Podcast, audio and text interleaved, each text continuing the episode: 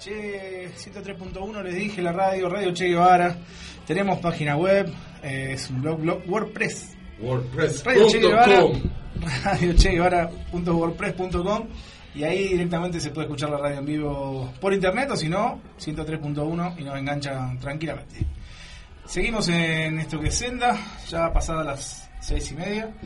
Eh, y ahora nos toca hablar, Jorge, de algo más, algo que tiene que ver con nuestra naturaleza, y acá cercana nomás, y para eso tenemos a dos invitados. Gustavo, Miriam, me dijiste. Marina. Marina, perdón. Soy malísimo para el nombre, un burro. Ahora perdón. te lo anoto en grande. Somos dos, somos dos. Ahí está. Bueno, me gustaría que se presenten. El grupo Paraná no se toca. Para no se toca. Eh, un grupo que tiene ya más de... Y eh, vamos a cumplir siete años, Siete años. el 2 de febrero, que es el Día de los Humedales. Eh, bueno, mm, en la defensa del ambiente, Ahí está. peleándola. Bueno, y cuéntenme, cuéntenme un poco cómo es la pelea.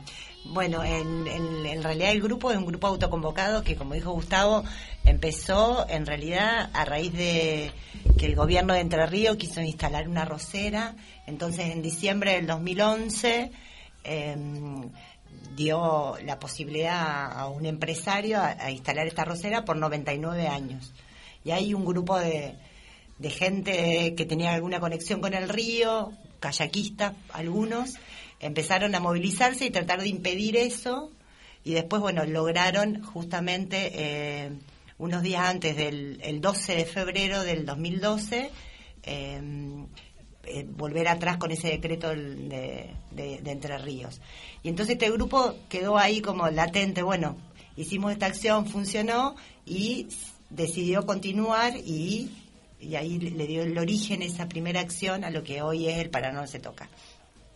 A lo largo de todos estos años nos fuimos sumando distintas personas eh, con alguna relación con el río, porque remaban, porque vivían cerca, bueno, algo hacía que, bueno, había, nos dieron ganas de defenderlo, de ser la voz del río.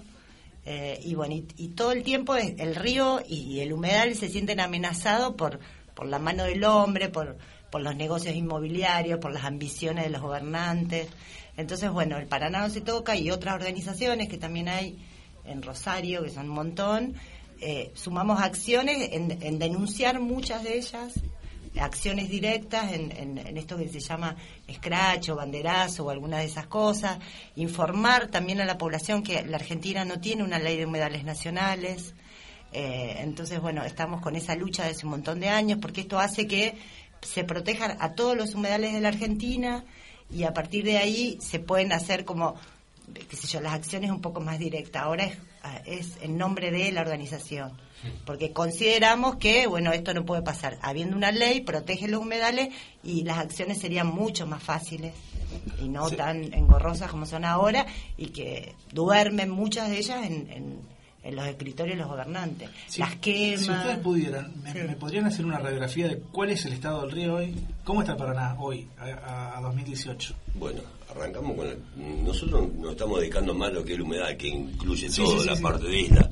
El problema grande es son los ganaderos, que son los que están cortando arroyos, secando laguna para poder meter más ganado, las quemas, que se hace para, teóricamente, rebrote para alimentar el ganado, donde la ganadería intensiva en los humedales está prohibido.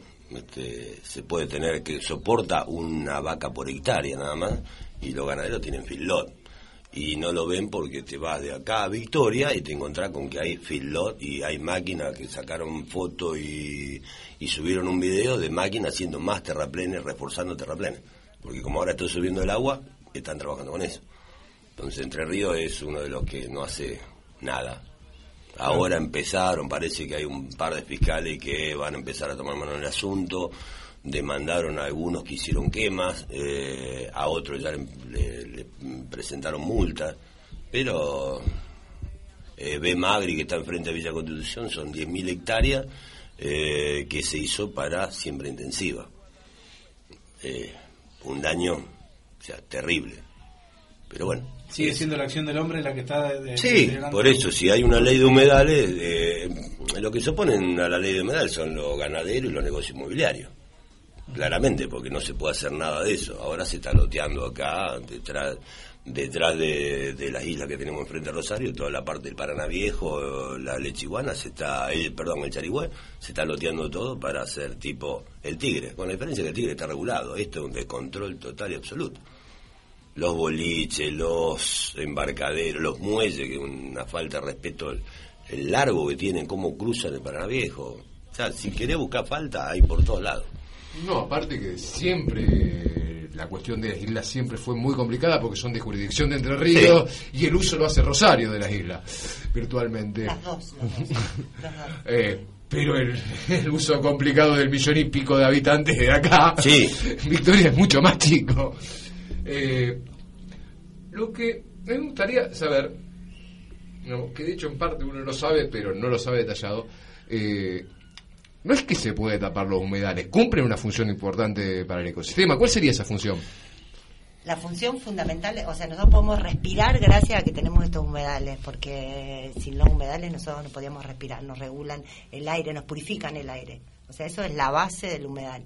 De ahí sacamos el agua dulce, eh, el efecto invernadero, todo esto maravilloso que hace cualquier eh, ciclo, de, o sea, cualquier estado de biodiversidad que tiene el humedal. O sea, eso es para los humanos. Sumado a la, la cuestión cultural que tiene el humedal y a lo recreativo que podemos hacer uso, que podemos transitarlo de esta manera y además es el, el lugar de la fauna y la flora. Entonces, bueno, esto es como un montón, yo lo dije así como muy sintético, pero en realidad eh, cumple muchas eh, funciones. O sea, el, el tema de los pulsos del río que hace que... Los cuando- drenados de agua. los- claro, nosotros le llamamos pulso, que esto que cuando bajan los peces largan los huevitos, los alevines, después se pasan a, a la otra parte, a la parte de atrás, que es la, la parte baja, o sea, la que no vemos nosotros, que es lo del humedal, Donde- porque donde está nosotros... más quieta el agua. Claro, y bueno, todas esas cosas son, eh, o sea, sin, sin todo ese movimiento de vida que tiene, que es propio de este humedal, es imposible sostenerlo. Entonces eso hay que tratar de preservarlo. Si nosotros, como decía Gustavo, le ponemos ganadería, pisan, hay muchos animales que ponen huevitos en, en el piso, entonces lo, lo pisan.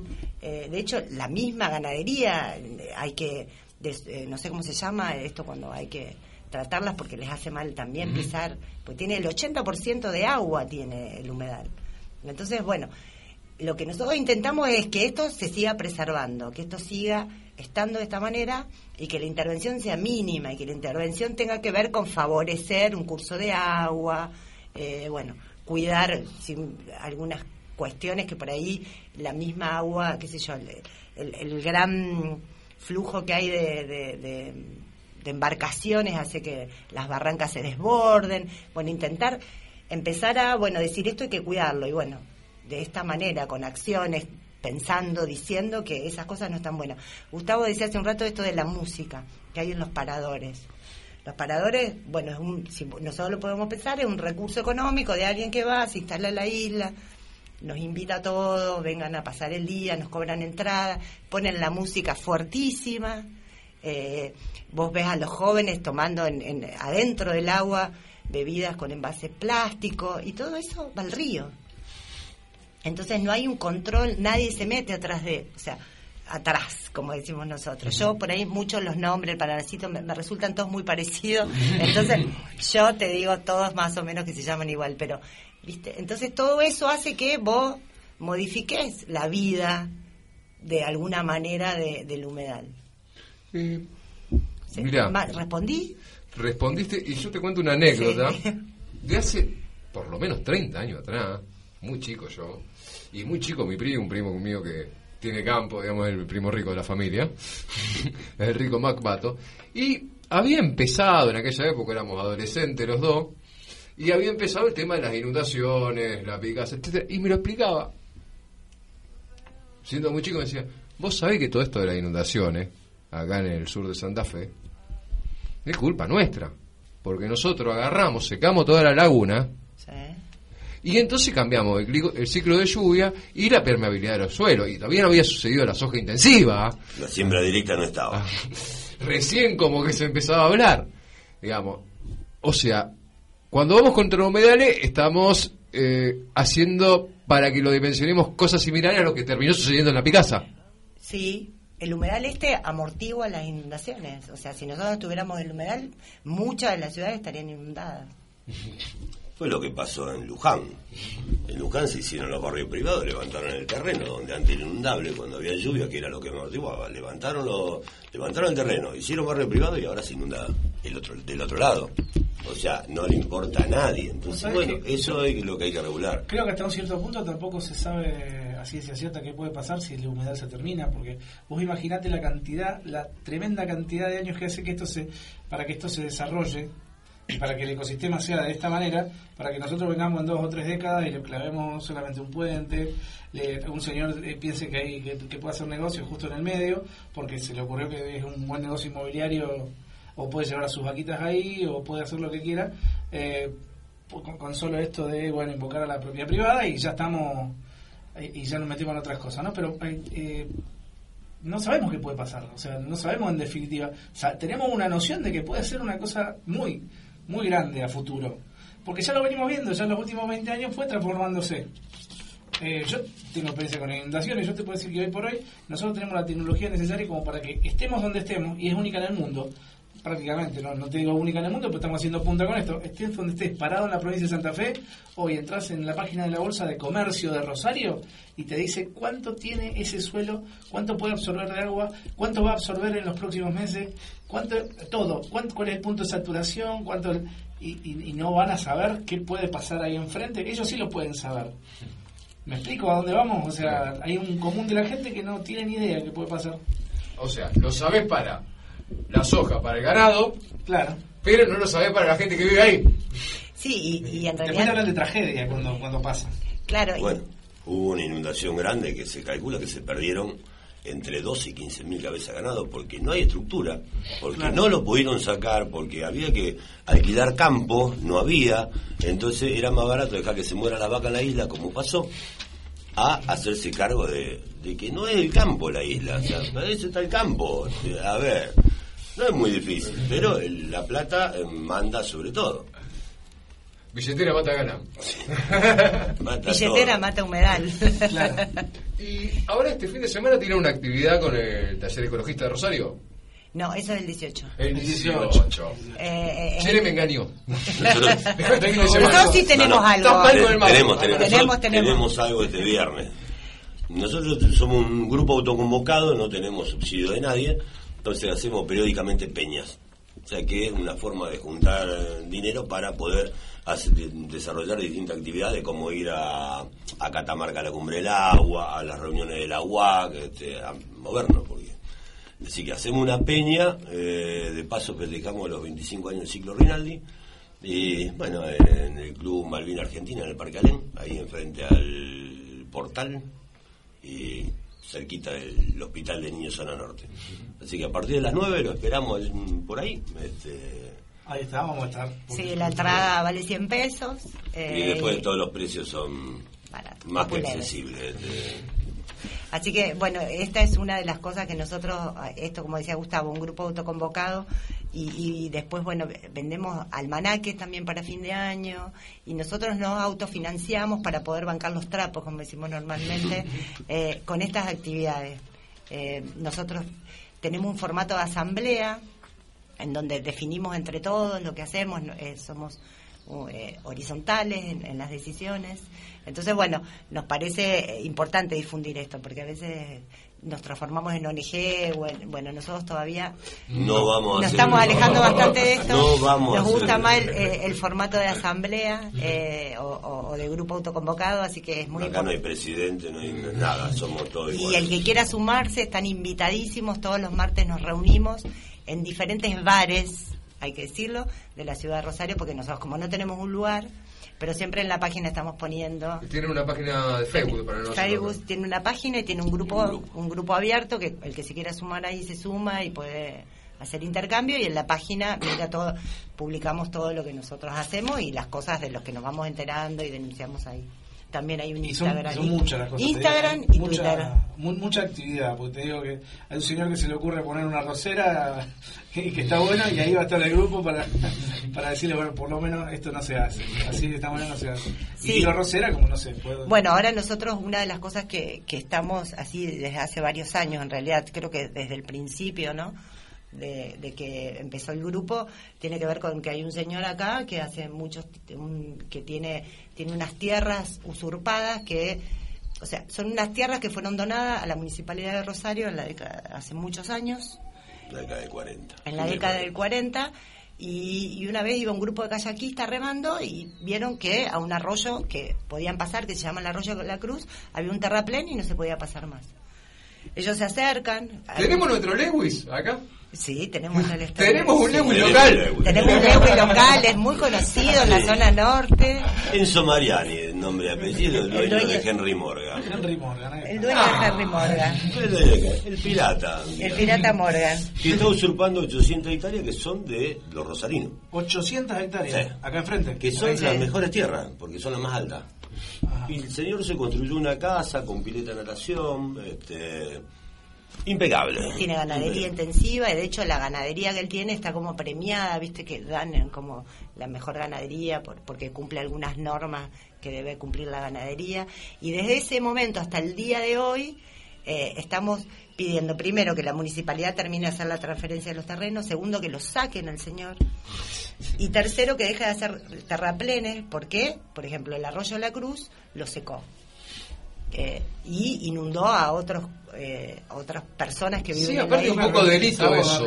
Es un Sí, delito un delito. ambiental. Es un poquito delito. De hecho- Delito federal aparte. Sí, es un delito ambiental. De hecho, nosotros hicimos una denuncia penal porque en realidad eh, lo que él está haciendo es alterar el curso de agua y secando una laguna, nada más ni nada menos. Está cortando una vía de comunicación. Él en un momento dijo que no era una vía navegable, pero sí una vía de, de- una vía de comunicación. Eso es, y de hecho el Corufa lo intima, que el ente regular. Lo está intimando, o sea que el delito está ahí, claro, pero parece que hay cuestiones políticas que tienen mucho peso. Como 800 hectáreas y un montón de ganado, premiado, etcétera. Sí. Bueno, pero está bueno saber que tenemos un Lewis acá. Sí, Tenemos tenemos Lewis, O sea que no nos tenemos que ir a No, no, no, tenemos digamos, Lewis acá. No, acá con. No, no, no recuerdo la dirección casa. está la, la guardería de él, del señor que es Harry Morgan y tiene un Ah. salón, así que bastante conocido. Sí, muy conocido. El que va a la zona norte.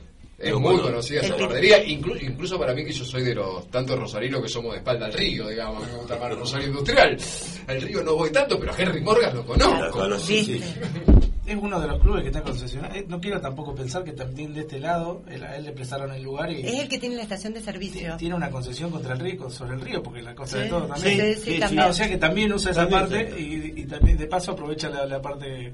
la- No, no, tiene una, ¿Cómo se aprovecha una la- banca política Ah, Tiene- No la- tiene ningún puesto de gendarmería por la duda dentro de su propiedad. No, creo que todavía no. Todavía no, de prefectura. no. Hay muchos que miran para el costado, o sea que eso es... Mira, hay gente que se queda con un lago en el sur, otro se queda con un pedazo de. Con un pedazo de río acá. Total. Bueno, Bueno, muchísimas gracias. No, bueno, gracias gracias, por que a ustedes por invitarnos. Gracias por estar acá. Lo esperamos en la peña. Todas el, viernes a las 9. Repetime a las 9. ¿en A las dónde? 9 de la noche en el Club Malvinas Argentina, Malvinas. en el que está sobre el arroyo Ludueña, enfrente al portal y cerquita ahí del Hospital de Niños. Y el Zona norte. 153 negro te dejan la puerta y si no cualquiera por rondó. Perfecto. Perfecto. Y si no, Chenevier me llevó. Y si no lo llevo. Te esperamos, Chenedier. Se- seguimos acá en Senda, dale.